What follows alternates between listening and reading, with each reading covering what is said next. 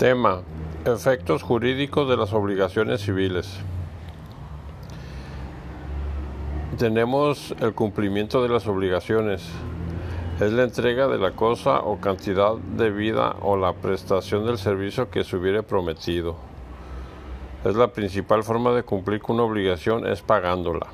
El pago produce un efecto en la obligación que consiste en terminarla. La obligación se extingue cuando se paga lo, pactado. Asimismo tenemos el ofrecimiento del pago y la consignación.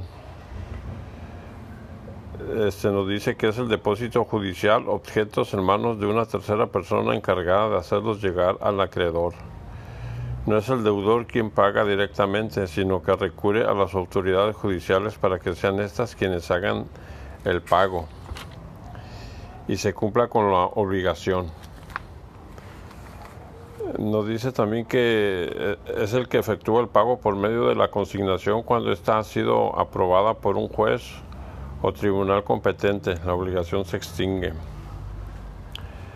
Asimismo nos dicen el cumplimiento de las obligaciones y sus consecuencias es el que estuviera obligado a prestar un hecho y dejar de prestarlo o no lo prestare conforme a lo convenido. Hasta ahí termina ese, tema. Asimismo, este, en el área de evicción y saneamiento nos dice que es el que adquirió alguna cosa fuere privado del todo o parte de ella por sentencia que cause ejecutoria, en razón de algún derecho anterior a la adquisición. Es todo. Gracias.